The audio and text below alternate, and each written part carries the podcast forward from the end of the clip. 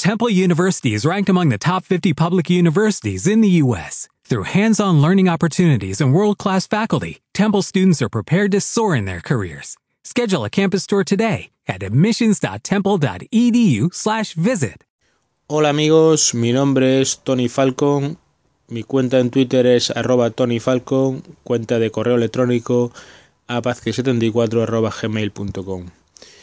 Bienvenidos a un podcast intradiario eh, en el cual eh, me gustaría incidiros en un tema ya recurrente en mis podcasts anteriores, el cual es la motivación para realizar cualquier actividad. Y no hablo solo del deporte, cualquier actividad.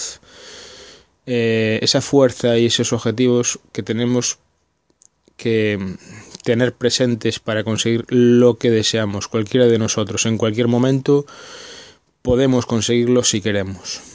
Para ello me gustaría refrendar esto eh, con una historia que os voy a contar.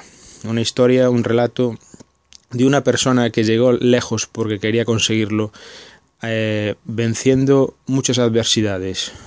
Y, adversidades no solo mm, eh, hablo de las dificultades del deporte en sí que, que practicaba, sino también adversidades físicas. Y bueno, os contaré este relato um, en el cual veréis la fuerza de voluntad y las ganas.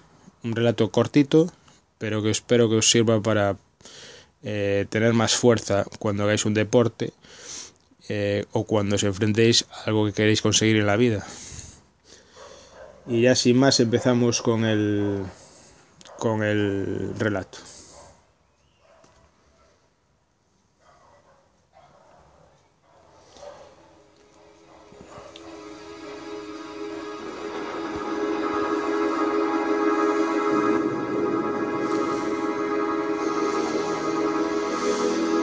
El 30 de abril de 1985, Richard Bass llegaba a la cumbre del Everest, convirtiéndose no solo en la persona de mayor edad en haber llegado a la cima del Everest, con 55 años, sino también en la primera persona en escalar las siete cumbres, los siete picos más altos de los siete continentes. 18 años y medio más tarde, Eric Wegenmayer emulaba a Richard coronando las siete cumbres después de alcanzar la cima del monte Kosciuszko en Australia. Tan solo había una sutil diferencia. ¿Cuál era? Que Eric era ciego desde la edad de 13 años. Ciego.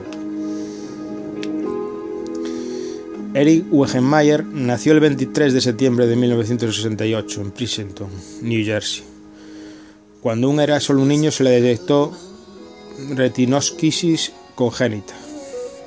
Esta enfermedad afecta con cierta frecuencia la visión de las personas de avanzada edad, pero su versión congénita es mucho más rara y problemática. En el caso de Eric, evolucionó como un glaucoma que a la edad de tan solo 13 años le había dejado legalmente ciego. A pesar de lo que figura en muchas notas de prensa, artículos y noticias respecto a Eric, el glaucoma no le dejó completamente ciego, pero sí alcanzó un nivel de ceguera suficiente como para que fuese declarado incapacitado. Con la necesidad de llevar unas gruesas gafas con las que solo podía alcanzar a leer con dificultad textos al alcance de su mano. De hecho, que el glaucoma le causó estragos le hizo inseparable de su perro guía. Desde pequeño, Ed, el padre de Eric, le propuso desafiar la flexible línea que marcaba los límites establecidos entre lo que las personas ciegas podían hacer y lo que no. Eric se negaba a limitarse a lo que cualquier persona ciega en sus mismas circunstancias hubiera hecho y comenzó a practicar todo tipo de deportes en asociaciones para personas ciegas. El baloncesto fue durante muchos años su deporte favorito, pero le resultaba muy molesto los golpes que se llevaba partido tras partido, dada su incapacidad de anticipar las trayectorias del balón hasta que golpeaba su cara. El gran punto de inflexión llegó cuando en un programa para personas invidentes le llevaron a hacer prácticas de escalada. Según comentaba hace años en una entrevista a National Geographic, inmediatamente se quedó fascinado al enfrentarse a una gran barrera en la que a sus manos Con sus manos tenía que encontrar los agujeros para conseguir conectar las mejores trayectorias que pudiera llevarla a superarla.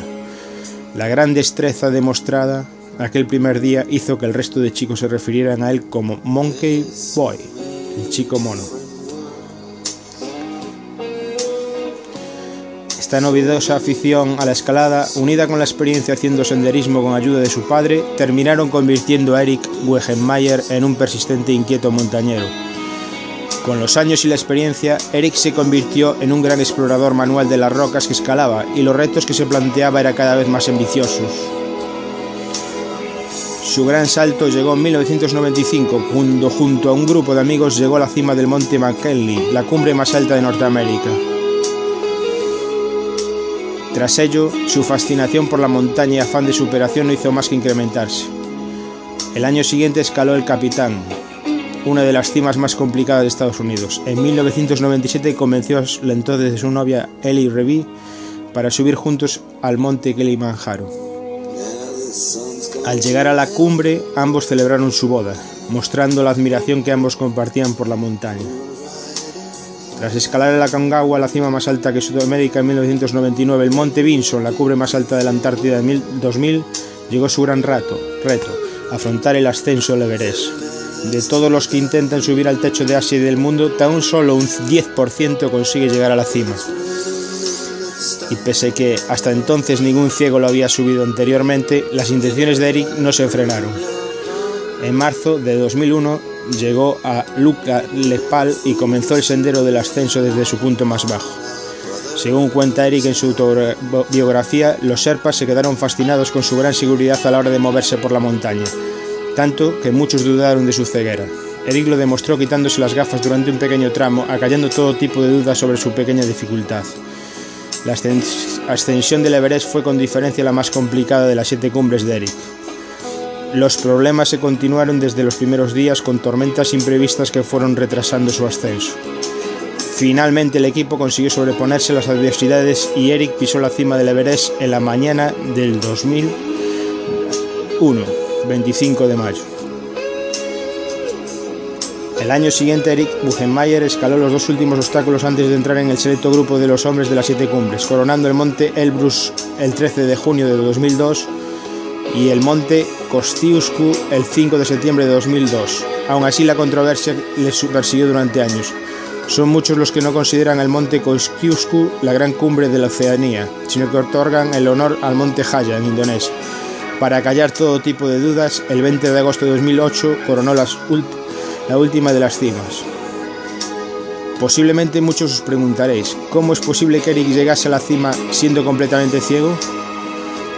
Por mucho que su trato fuera extraordinario, sería imposible orientarse correctamente ante la multitud de posibles escaladas de montañas de la magnitud de las siete cumbres.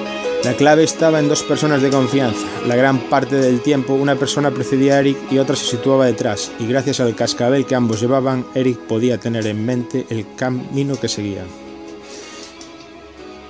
En las zonas de mayor peligro, las dos personas que rodeaban a Eric tensaban una cuerda para marcar el camino correcto a Eric.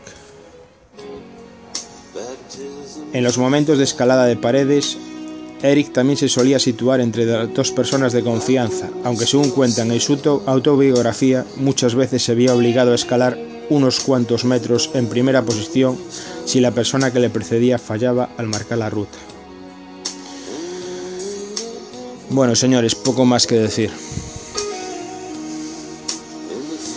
Casi ciego, subiendo montañas. Si es casi imposible imaginar para nosotros poder hacer un reto así, estando perfectamente, estamos hablando de casi ciegos. ¿Os iríais casi ciegos a subir una montaña? El Everest, todas estas cumbres. Quería vencer esa dificultad. Se marcó un reto, un objetivo.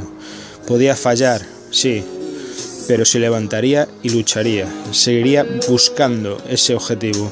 Eso es lo que quiero que consigáis vosotros. Conseguir que ese objetivo sea la meta final. Luchar por ello. Luchar, luchar, luchar. Y una vez, y me levanto y sigo, y quiero, y quiero conseguirlo. Podéis conseguirlo. Podemos conseguirlo. Un saludo. Hasta el próximo podcast.